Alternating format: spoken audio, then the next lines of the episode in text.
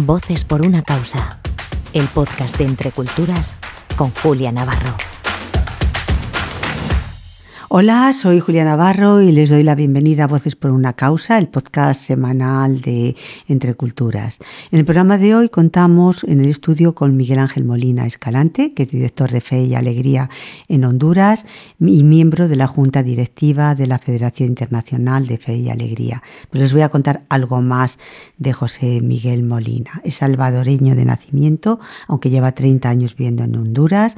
Está licenciado en Filosofía, en Teología, es máster de doctrina social y eh, desde el 2005 eh, director de Fe y Alegría en Honduras. Eh, Miguel Ángel, Fe y Alegría va a desarrollar una campaña global por el derecho al aprendizaje, así que nos cuentas en qué va a consistir esta, esta campaña y sobre todo lo primero, bienvenido.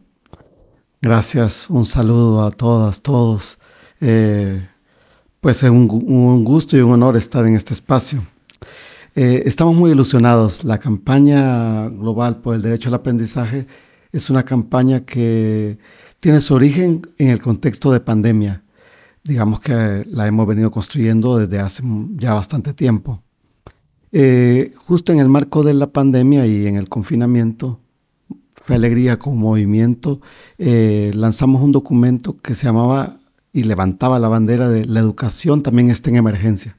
Porque claro, el abordaje inicial estaba en cuanto al tema sanitario, pero eh, el confinamiento y el cierre de toda actividad eh, vio impactado de manera directa en el ámbito educativo.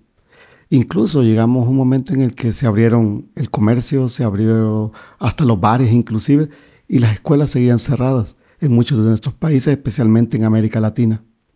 Entonces, la bandera de la educación también está en emergencia. Digamos que ha sido el punto de partida de lo que nosotros ahora tenemos como campaña. va a ser muy difícil poner eso en marcha. Por eso mismo, justo, eh, nosotros eh, planteamos que el impacto del cierre de los centros educativos eh, lo veríamos reflejado en lo que ahora tenemos como realidad educativa la pérdida de los aprendizajes. Y por eso es que hemos iniciado un proceso de construcción del marco de lo que eh, pensamos que debería ser la campaña. Eh, por ser un movimiento global, pues Fe Alegría eh, no es dos o tres que, que, se reúnen a pensar un papelito y ese papel lo levantan en ámbitos internacionales, sino que para nosotros eh, la campaña es construida desde abajo, es decir, desde cada centro, desde cada escuela, desde cada país, hasta elevarlo a nivel, a nivel internacional. Y justo... Pero eh, todos los países son muy diferentes. Luego es un reto cómo se lleva esto a cabo en esos, en esos lugares, ¿no? Por eso mismo fue, fue, digamos, un proceso lento construido por, por todos los países, desde los ámbitos tanto de estructura de gobernanza en los países como de referentes y expertos en educación eh, dentro de Fe y contrastado con expertos aliados de las que somos parte en, otras redes. Entonces ha sido un, un proceso largo, pero estamos contentos porque el proceso nos dio como resultado un marco general de la campaña y luego viene... ¿Ya está en marcha? ¿Ya se eh. está llevando a cabo o cuándo se va a empezar a llevar a cabo? La campaña tiene dos dimensiones, digamos dos dinámicas. Una es la campaña al interno del movimiento y la otra es en el ámbito de lo público. Hemos iniciado con la primera dinámica, es decir, construimos el marco de posicionamiento y ahora estamos en la etapa de permear todo el movimiento, porque nosotros entendemos que las personas que hacen campaña son los mismos sujetos del derecho, es decir, niños, jóvenes, profesores, todos los que trabajan en, el día a día en educación, son las personas que deben levantar la bandera del derecho al aprendizaje.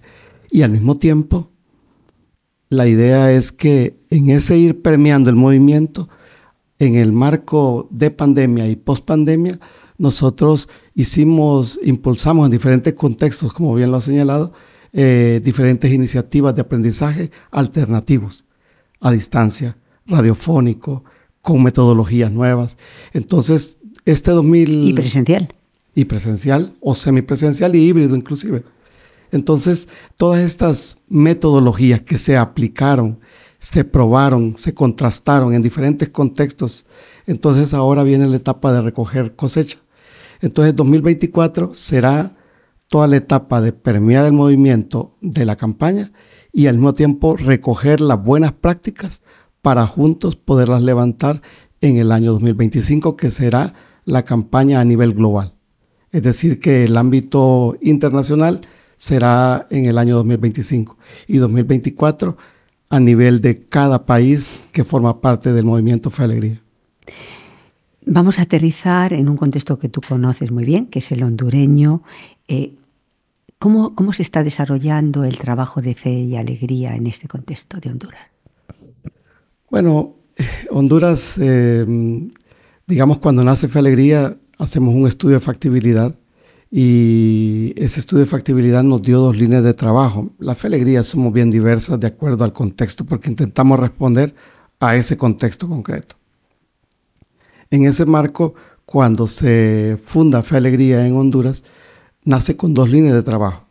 Uno, la educación inicial, que no era obligatoria en aquel entonces, eh, en, el país y también la educación para el trabajo, especialmente destinada para jóvenes. Eh, la primera de ellas ahora ya está arreglada como obligatoria dentro del, dentro del marco legal de, los derechos eh, educativos para las y los hondureños. Y por eso es que esa, esa dimensión del trabajo de Honduras, pues de alguna manera ha bajado intensidad. Pero la segunda, que es la educación para el trabajo, eh, no solamente fue relevante cuando nació, sino que el problema se ha agudizado. Porque el sector poblacional joven, que alcanza el 55% de la población en el país, pues sus derechos educativos están siendo negados. Incluso eh, a los jóvenes se les estigmatiza como un problema social, porque se le vincula tanto a grupos organizados, lo que nosotros conocemos como maras y pandillas allá, y que están compuestos mayoritariamente por jóvenes, pero al mismo tiempo se les vincula con el crimen organizado y el narcomenudeo. En Honduras eh, pasa por el país, se habla del 70% de la droga que va hacia Estados Unidos. Entonces, eh, los jóvenes son el caldo de cultivo de estos problemas eh, complejos. ¿Y cómo se ayuda a esos jóvenes o cómo, qué puede hacer Fe y Alegría para eh, sacarles de donde están y darles una perspectiva nueva, una perspectiva de futuro, de trabajo? Bueno, es difícil, ¿no? Es muy difícil, es muy difícil. Nosotros trabajamos con población, por naturaleza, Fe Alegría se ve siempre trabajando con poblaciones eh, excluidas y marginadas.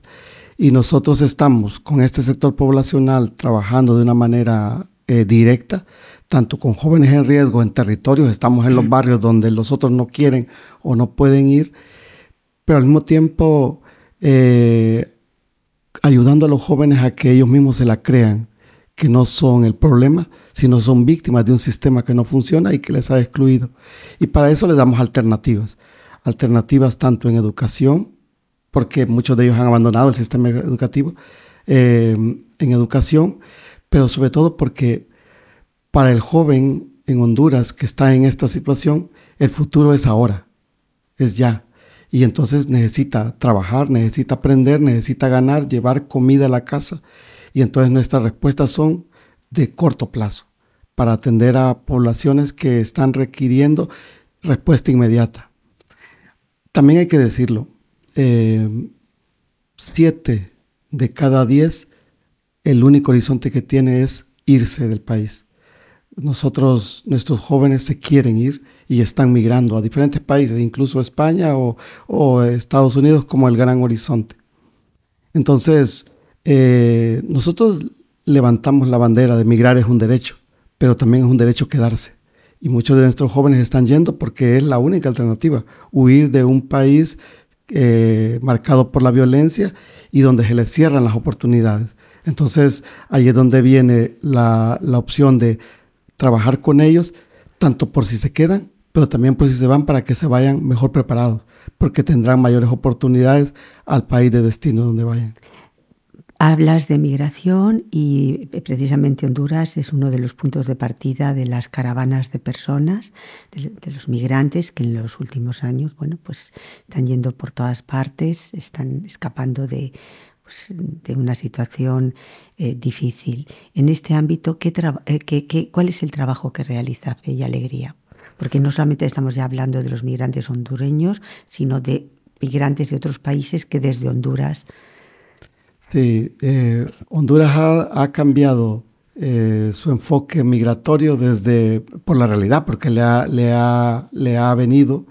Eh, nosotros teníamos, siendo un país expulsor, de hecho ahí nacieron, como bien lo decía, las caravanas, un país expulsor a convertirse en, también en un país de tránsito.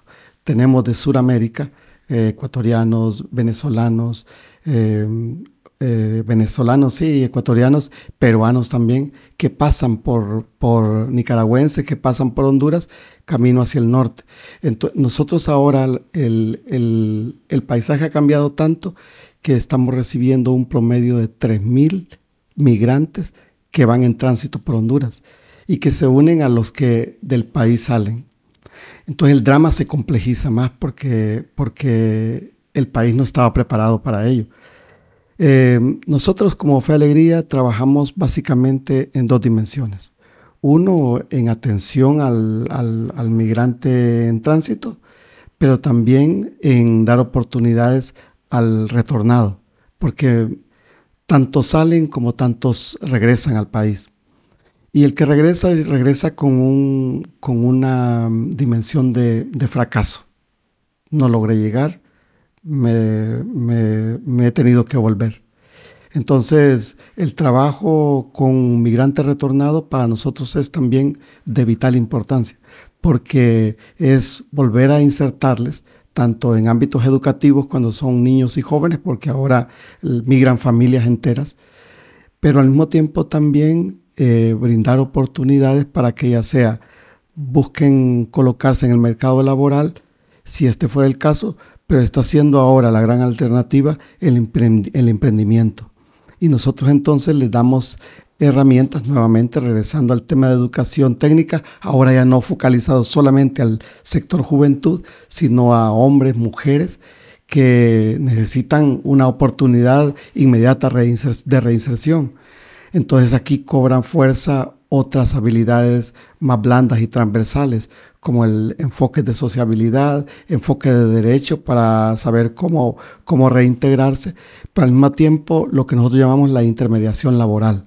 La intermediación laboral es de mm, incorporarles en bolsas de trabajo, los vínculos con cámaras de comercio y empresarios y al mismo tiempo el seguimiento posterior una vez son colocados en, en algún ámbito laboral. Entonces, eh, el trabajo con, migrantes, ya sea en tránsito o retornados, eh, para nosotros ha significado el cambiar nuestra lógica de intervención, porque Fe Alegría Honduras, a diferencia de la Fe Alegría tradicional, donde la escuela, profesores y demás, eh, Fe Alegría, como, como todas, respondemos al contexto y el contexto ahora nos ubica en, en respuestas inmediatas para personas eh, desplazadas o en tránsito por diferentes circunstancias o coyunturas de diferentes países. Entonces aquí es donde todavía más, y me atrevo a mencionarlo ahora, eh, cobra relevancia el trabajo en red, tanto al interno del país como eh, las redes más regionales, porque toda la región de Centroamérica somos, hemos pasado de ser meramente expulsores a, ser eh, territorio de tránsito de todos los migrantes que van por nuestro continente. Pues muchas gracias Miguel por aceptar esta invitación, por estar aquí en Voces por una Causa y gracias también a todos ustedes por escucharnos una semana más. Hasta la semana que viene. Voces por una Causa, el podcast de Entre Culturas con Julia Navarro.